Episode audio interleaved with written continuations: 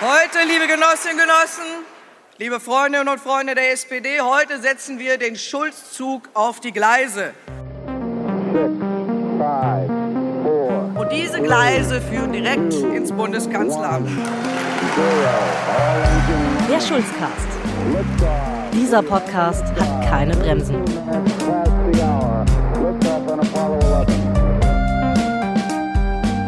Hey und willkommen zur aller, allerletzten Folge Schulzcast. Hier mit Christian Alt und Christian Schiffer. es ist Faschingsdienstag. Wir sind in München. Es ist schweinekalt draußen, es ist Abend. Ähm, Wir wollten zum Zugdepot gehen. Genau, Wir wollten zum Zugdepot, wo, wo so abgewrackte Züge hinkommen. Aber wir wussten nicht, wo das ist und es wäre auch, also ja, es wäre glaube ich auch zu weit gewesen. Also ich, es gibt wohl einen irgendwie hier in München, aber keine Ahnung. Jetzt sind wir hier am Ostbahnhof. äh, es ist schweinekalt, ungemütlich, aber Ja. genauso muss sich Martin Schulz gerade fühlen wahrscheinlich. Ach, vielleicht fühlt er sich auch ganz befreit. Meinst du? Ja, jetzt noch nicht, aber ich glaube, jetzt ist er bestimmt irgendwie noch ein bisschen pisst und weil er vor allem ist es ja so, dass äh, Stand jetzt ja noch gar nicht klar ist, ob Andrea Nahles Parteivorsitzende werden kann. Da gibt es ja viele rechtliche Bede ähm, ähm, Bedenken. Und jetzt seit auch heute auch, inhaltlich- Ankündigungen von anderen genau. äh, Gegenkandidaten. Gegenkandidaten und Genau. Kandidatinnen. der Und wenn, keine Ahnung, wenn das sein deswegen so ist, dass Martin Schulz das jetzt noch irgendwie drei Wochen machen muss. Bis es geklärt ist, ich weiß ja nicht. Naja. Es war auf jeden Fall, unsere letzte Folge war kurz vor der Wahl. Ja. Und da habe ich gesagt, dass ich keine SPD wähle. Äh, Du hast, glaube ich, dann SPD gewählt. Und seitdem hat man auf diesem Podcast nichts mehr gehört. Also lass uns mal kurz das letzte halbe Jahr von Martin Schulz äh, Revue passieren. Wenn du eine Note vergeben müsstest von 1 bis 10, wo 10 ist das Beste, so wie bei IMDb oder so, welche Note würdest du Martin Schulz geben? Ähm,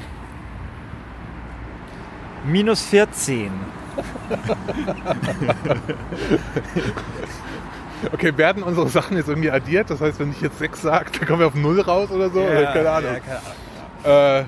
Äh, ja, weiß ich nicht. So eine 2. 2 Naja, von 10. Also na, unmittelbar nach der Wahl war es ja okay, fand ich, als er die große Koalition ausgeschlossen hat. Da gab es ja wenigstens, also egal wie man jetzt dazu äh, äh, sich dazu positionieren möchte, gab es ja wenigstens eine klare Haltung.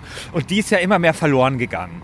Ähm, natürlich auch durch die Jamaika-Geschichte, aber wie das dann halt ab Jamaika, ab diesem Jamaika-Scheitern gemanagt worden ist, das ist halt schon heftig. Also Ja, erst, erst, dieser, erst dieser Parteitagsbeschluss, dieser, also Einstimme, keine Kroko, und dann halt dieses ganze Zeug, die, die nicht so besonders gelungene Parteitagsrede, wo er wohl aber auch wirklich krank war. Und dann halt der absolute Abschuss war halt das, äh, wegen, äh, wegen dem er jetzt eben dann zurückgetreten ist. Oder nee, das war ja nochmal vorher, aber eben diese Geschichte mit dem Außenamt, dass er das dann plötzlich wollte. Ich würde sagen, da war sogar noch ein Fehler vorher, weil ich, ach, ich habe mir wirklich an den Kopf gefasst. Es kann doch nicht sein, dass in der SPD niemand auf die Idee gekommen ist, dass Jamaika scheitern könnte. Dass man tatsächlich Ja. nochmal irgendwie da ran müsste und tatsächlich irgendwie einen Plan formuliert hat dafür, wenn das schief geht. Also Ja. dieses strategische Unverständnis ist schon Ja. sehr, sehr heftig. Also ich glaube, man, also er hat auch die Partei falsch eingeschätzt, denn am Anfang war es so, dass er gesagt hat, keine GroKo, also unmittelbar auch nach dem Jamaika-Scheitern, eben dieser Parteitagsbeschluss. Und dann haben ja in der Fraktion viele Bundestagsabgeordnete gesagt, nee, das geht aber nicht. Ich meine, die Bundestagsabgeordneten haben natürlich auch ein gewisses Interesse daran, irgendwie, dass, dass, dass es jetzt eine Regierung gibt, weil sonst müssen sie, gibt es vielleicht Neuwahlen, dann müssen sie sich nochmal neu aufstellen lassen, Geld für Wahlkampf ja, aus. genau. Genau. Also das ist halt so, ein, so eine Sache und also das glaube ich schon zu unterschätzen war vielleicht, ähm, also zeigt so ein bisschen, dass er, dass er da nicht so vielleicht den richtigen Blick hat für die Partei und für so für eben so strategische Dinge. Und danach ging es halt so weiter. Also diese, diese Fehleinschätzungen, ähm, die haben sich halt aneinandergereiht und das äh, ist ein Problem. Ich meine, das, was halt Martin Schulz am Anfang so ausgezeichnet hat oder was ich viele auch gut fand, so, dass der nicht so den Parteistallgeruch hat, obwohl er den hatte. Ich meine, er war das längste, glaube ich, Mitglied im Parteivorstand, schon als er Parteivorsitzender geworden ist. Aber irgendwie galt er halt so ein bisschen als Outsider, aber das fällt ihm halt dann auf die Füße, dass er die Partei eben nicht kennt und Berlin nicht kennt und wie das dort alles so abläuft. Und ich glaube, dass das da so ein bisschen passiert. Na, also ich, klar, unbenommen. Also der, da waren auch Fehler auf dieser Seite, aber ich würde auch sagen, dass es einfach, man hat irgendwie gemerkt, dass er überhaupt keinen Bock hat. Also ich hatte den Eindruck, das ist ein Mann, Auf der nicht, Außenministerium schon. Ah, meinst du? glaub also ich hatte das Gefühl, der, der, der will gar nichts, der will in gar keine Richtung. Es gab noch diesen, äh, diesen einen O-Ton, wo er glaub, auf dem Sonderparteitag, glaube ich, gesagt hat, äh, ich will jetzt gar nichts und Ja, wir ja. schauen jetzt mal und so. Und also da, Also, und es ist schon äh, interessant, dass es ein, äh, der Parteichef der äh, ältesten und stolzesten Partei Deutschlands sagt, ja, ich habe jetzt eigentlich nicht so wirklich Lust Also auf ich irgendwas. glaube, also ich meine, da war ja dieses ähm, Porträt von Martin Feldenkirchen auch. Markus. Markus Feldenkirchen ja auch sehr aufschlussreich. Also ich glaube, nach diesem Hype, wo es ja auch um die Frage ging, soll man da jetzt Inhalte nachschieben oder nicht, ja? Und er war ja dafür und dann hat man es doch nicht gemacht und so.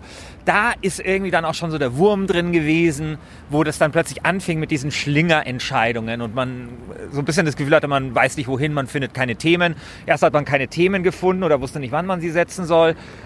Dann waren es vielleicht die falschen Themen und dann wusste man nicht, ob man eine Koalition will oder man wusste es schon und dann aber nicht mehr und dann mit dem Außenministerium. Also da irgendwie seit einem Dreivierteljahr war das in verschiedenen Aspekten der Politik, also personell und vom, von den Ämtern und von den Inhalten her ein ziemlicher Schlingerkurs. Und ähm, ja, das, das äh, zeigt, glaube ich, schon so ein bisschen, dass es so Outsider, das haben wir auch bei Kurt Beck gesehen, ähm, es vielleicht auch schwer haben im politischen Berlin. Ja. Du hast eben gesagt, du äh, hast die goldenen drei vorbereitet Genau. zu den goldenen drei äh, Rücktritten vom SPD-Bundesvorsitzenden. Genau, genau. Also die drei geilsten SPD-Bundesvorsitzenden Okay, Rücktritte. hau raus. Wir gehen mal ein bisschen weiter. ja, genau. Also wir gehen. Also Nummer drei. Moment. Also, Nummer drei würde ich sagen war ähm, 2005 Müntefering. das war die Nahles-Geschichte, oder? Genau, genau. Also Franz Müntefering war damals Parteivorsitzender und er wollte einen Generalsekretär äh, haben, und zwar Kajo Wasserhöfel. Und dann hat Andrea Nahles dagegen kandidiert im Parteivorstand und hat dann gewonnen. Und daraufhin ist Franz Müntefering zurückgetreten. Und äh, dann war Andrea Nahles ganz schön die Gelackmeierte, muss man sagen, damals. Also da kann ich mich schon er- erinnern noch, das war dann, da sah sie dann nicht so besonders gut aus dann. Und es ist natürlich interessant, dass sie jetzt sehr wahrscheinlich die neue Parteivorsitzende wird. Also es wurde bei uns, äh, hier nochmal der Disclaimer, ich war damals aktiv auch in der SPD. Ich wie, wie alt war ich? 2005. Äh, sehr, sehr jung. Ich glaube, da war ich 17 oder so. Wurde bei uns im, im Ortsverein heftig diskutiert, dieser Müntefering-Rücktritt. Aber wir haben natürlich alle zu Andrea gehalten. weil Andrea kommt aus der Eifel und wir kommen von der Mosel bzw. aus dem Hunsrück. Hey, und man kennt sich, ne? Die, die Andrea, die ist schon eine gute und das hätte er noch wegstecken müssen, der, äh, der- Müntefering. Also eigentlich eigentlich äh, im, im Nachhinein, dass, dass es dann an so einer blöden Personalie hang, hängt, mein Gott, da kann Ja. man, könnte man mal drüber stehen. Ja. Männliches Ego und so. Ja, ich weiß nicht. Also ich finde, es ist schon eine Person, die der, die der Parteivorsitzende sich ein bisschen aussuchen darf. Also so vom Gefühl. Trotzdem glaube ich, dass man da ein bisschen cooler sein muss. Aber Mai, also man sieht ja irgendwie, wo, wohin das führt, äh, wenn man vielleicht auch zu brav ist. Ja? Und äh, eben dann, dann, dann alles mit sich machen lässt und sich rumschubsen lässt. Ich, ich weiß nicht, schwierig. Nummer zwei. Okay, ja, Nummer zwei. Nummer zwei, wir kehren zurück nach Rheinland-Pfalz. Das ist der Rücktritt von Kurt Beck. Kurt. Beck ähm, tritt zurück, weil er, also weil Steinmeier irgendwie so hintenrum schon so halb zum Kanzlerkandidaten, glaube ich, ausgerufen worden ist und er sich beklagt hatte über so Indiskretionen. Er tritt zurück, relativ überraschend. Die SPD musste auf einem Parkplatz die Nachfolge klären. Müntefering macht's wieder. Und ich kann mich nur erinnern, dass Kurt Beck damals gesagt hat, ich und meine Leute, wir wissen, wo die, oh, wie heißt das, die, die, Flinten, die Flintenschießer oder sowas. Die, die, Stimmt, aber ja, ja, genau. irgend- Also, irgendwas Wahnsinniges. Flinten- Ja, ja, stimmt. Ja, die, das war genau, ja. ja. so einen geilen Satz hat er dann noch so. Aber das war halt diese Sache. Ich meine, Kurt Beck, wir erinnern uns, der Typ, der gerne Schnüffel, also seine Lieblingsspeise war Schnüffel. Also Schweinsnasen, die in Suppe herumschwimmen. Du kannst sicherlich mehr dazu sagen, Christian, gleich. Mhm. Nee, nee, nee, nee, ähm, passt schon. Kurt Beck, der, der halt natürlich auf so einem Marktplatz in äh, Trier halt irgendwie jeden kennt mit der lustigen Mackie-Frisur, der kam dann nach Berlin und das war halt schon von Anfang an relativ schwierig. Er hat dann Rot-Rot-Grün so ein bisschen haben wollen. Er hatte dann die Stones, also die Steinmeier und Steinbrück, so zwei mächtige Leute, so halb gegen ihn und so in, in, im, im Kabinett teilweise und so. Und, äh, oder ich weiß nicht, ob die damals schon im Kabinett waren, egal. Und auf jeden Fall, das war halt alles schwierig. Und ähm, da haben halt dann die Hauptstadtjournalisten auch so ganz äh, krasse Indiskretionen. Also als er da gesagt hat, er will Rot-Rot-Grün, hat das in so einem Hinterzimmer-Ding gemacht, was du halt machen kannst in Trier. Aber im politischen Berlin haben die Hauptstadtjournalisten... In Mainz, in Mainz. Ja, haben die ihn gleich, gleich so hingehangen und so. Und das... Äh, das war ganz, da gab es ganz skurrile Szenen. Also es gab wohl irgendwo mal was, war sowas, mh, da hat er dann Steinmeier und Steinbrück auf die Bühne gezwungen, damit sie applaudieren bei irgendwas. Ich glaube, es war ein Parteitag und so. Und da muss Steinmeier wohl total ausgeflippt sein. Also wirklich schwierig, schwierige Sache. Sehr lustig, aber sehr geiler Rücktritt, muss man sagen. Okay, geiler Rücktritt Nummer zwei. Nummer eins. Also jetzt vielleicht noch den, den wir nicht dabei haben, nämlich den Ja. von Willy Brandt, 87. Er ist wegen einer jungen griechischen ähm, Dame zurückgetreten, die er damals als Parteisprecherin haben wollte. Und das wollte aber die Partei nicht. Das war so ein bisschen wie in Vinales vielleicht, so, ein bisschen in die Richtung.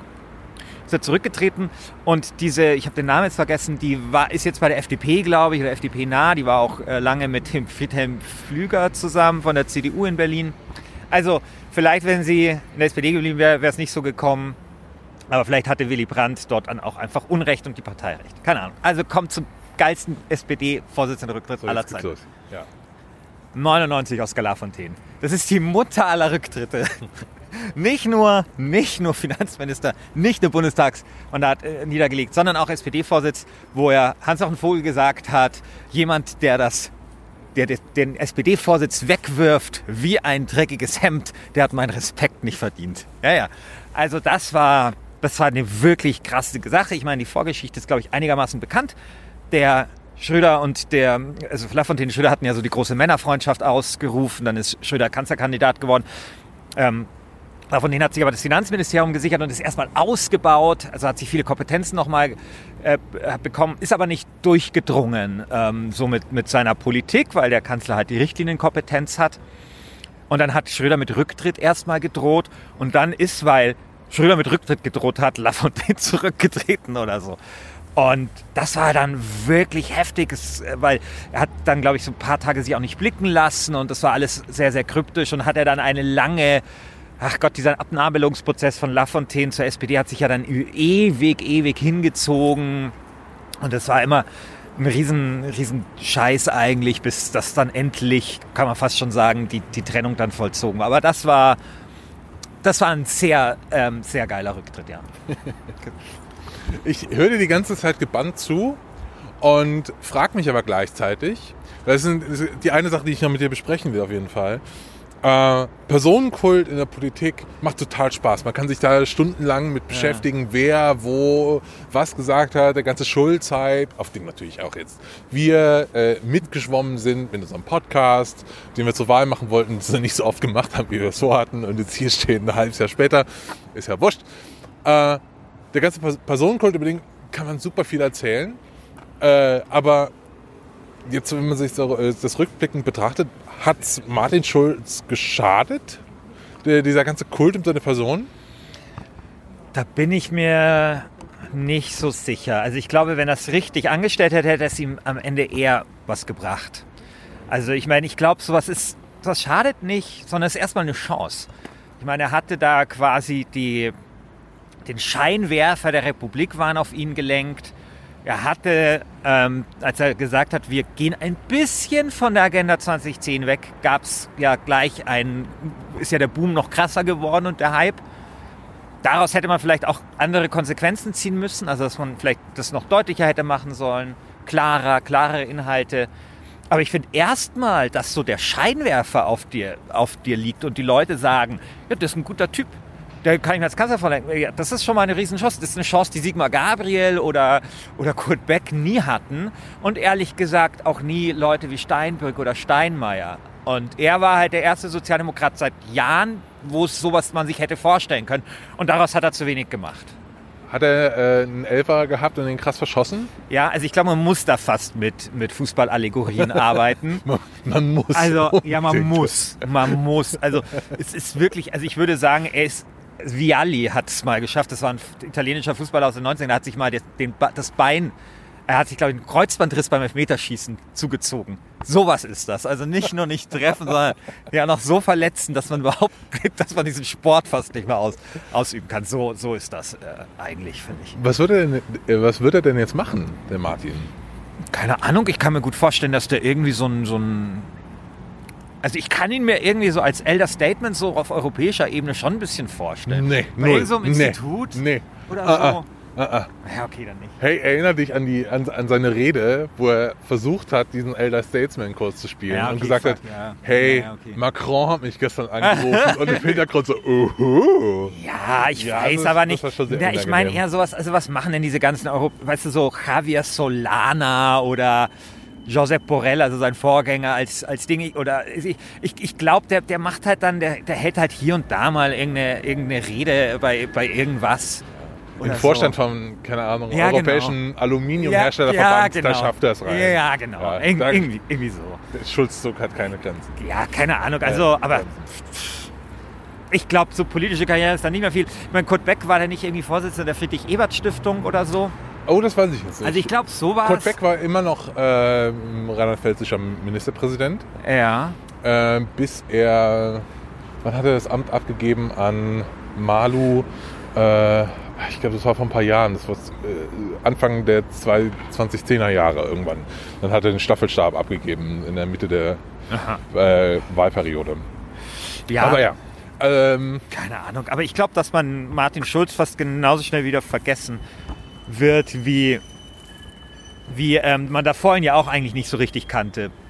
Also es war wirklich einfach dieser Scheinwerfer ein Jahr, fast genau ein Jahr, der auf ihn gerichtet war.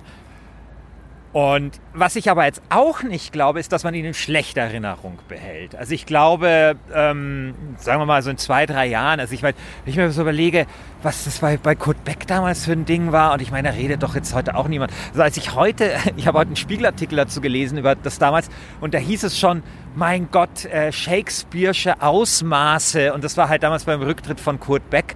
Und genau das liest man halt auch, und da geht die Zeit aber vorüber, und ich glaube, man man wird den irgendwie als ganz netten, ähm, ähm, etwas glücklosen äh, Politiker in, ähm, in, im Gedächtnis behalten, aber, aber jetzt auch nicht schlecht. Und wer weiß, ich meine, vielleicht tun ja seine YouTube-Videos von, von, wo er irgendwelche Rechtsradikalen im EU-Parlament ähm, zur Sau macht, vielleicht ja.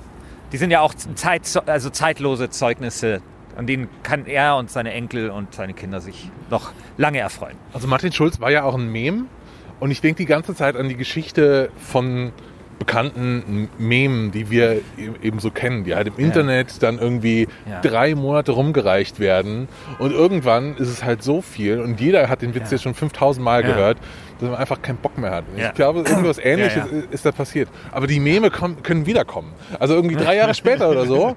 Du sie- siehst das heute im Internet, dass so Meme, die ne- aus der Frühzeit des Internets, die kommen, die kommen dann wieder wieder. Zwar in kleinerem Maß, aber vielleicht erinnert man sich nochmal. Und weiß ich nicht, ob man sich dann einfach in drei Jahren nochmal, wenn die Kanzlerschaft Merkels sich dann endgültig im Ende zuneigt, Ja. obwohl, das wollen wir noch sehen, äh, dann wohlig zurückdenkt an den Schulzzug. Ja, vielleicht gibt es dann halt Man ein hört ihn im Meme, Hintergrund. das eher so, so wie das Trump-Meme ist, ja, auch so politisch. Und dann wird man sich äh, zurückerinnern, als es mal äh, den kurzen Frühling gab eines linken Polit-Memes. Frühling ist ein sehr gutes Stichwort. Ja, mega, ja, mega Überleitung. Pass auf, ich habe noch eine, hab, eine letzte Runde will ich noch drehen. Äh, es ist super kalt. Äh, Gerade der SPD geht's schlecht, aber es gibt ja auch den SPD-Erneuerungsprozess. Und wir hatten es schon mal in einer al- alten Folge ähm, besprochen, wo ich so gesagt habe, hey, das Partei, das Wahlprogramm der SPD ist irgendwie wie so ein Mini-Update für iOS oder so. Da fehlt irgendwie der große Wurf. Und ich glaube, was der SPD wirklich fehlt, ist einfach, beziehungsweise generell der Sozialdemokratie und auf der anderen Seite aber eben auch der CDU, wenn Merkel mal weg sein sollte, irgendeine Idee, wie es in Zukunft weitergehen soll. Irgendwas, was Großes, wo, Le- wo Leute sich hinter einer Idee wieder versammeln können. Oder, weil vielleicht sehe ich das auch total falsch und vielleicht äh, leben wir einfach in so einer Welt von inkrementellen Updates, die halt immer ein bisschen besser und immer gerechter wird und äh, das pendelt sich so ein. Ja, also ich glaube, das Problem ist, um jetzt in deinem Beispiel zu bleiben, dass es halt einfach viele, viele Betriebssysteme mittlerweile gibt. Also ich glaube, im Fünf- oder Sechs-Parteien-System ist es halt nicht mehr so leicht, ähm, so die große Vision für alle Leute zu kreieren, weil jeder kann ja eine andere Partei und das ist einfach viel zersplitterter. Ähm, aber trotzdem Trotzdem ist es natürlich so. Also ich würde mir natürlich immer noch wünschen, also ich weiß übrigens gar nicht, ob ich SPD gewählt habe beim letzten Mal, wenn ich so drüber nachdenke. Aber ähm, ich glaube, dass es durchaus Raum gibt, egal ob das jetzt die Grünen oder die SPD sind, für eine, sag ich mal, pragmatische, linke, fortschrittliche Partei.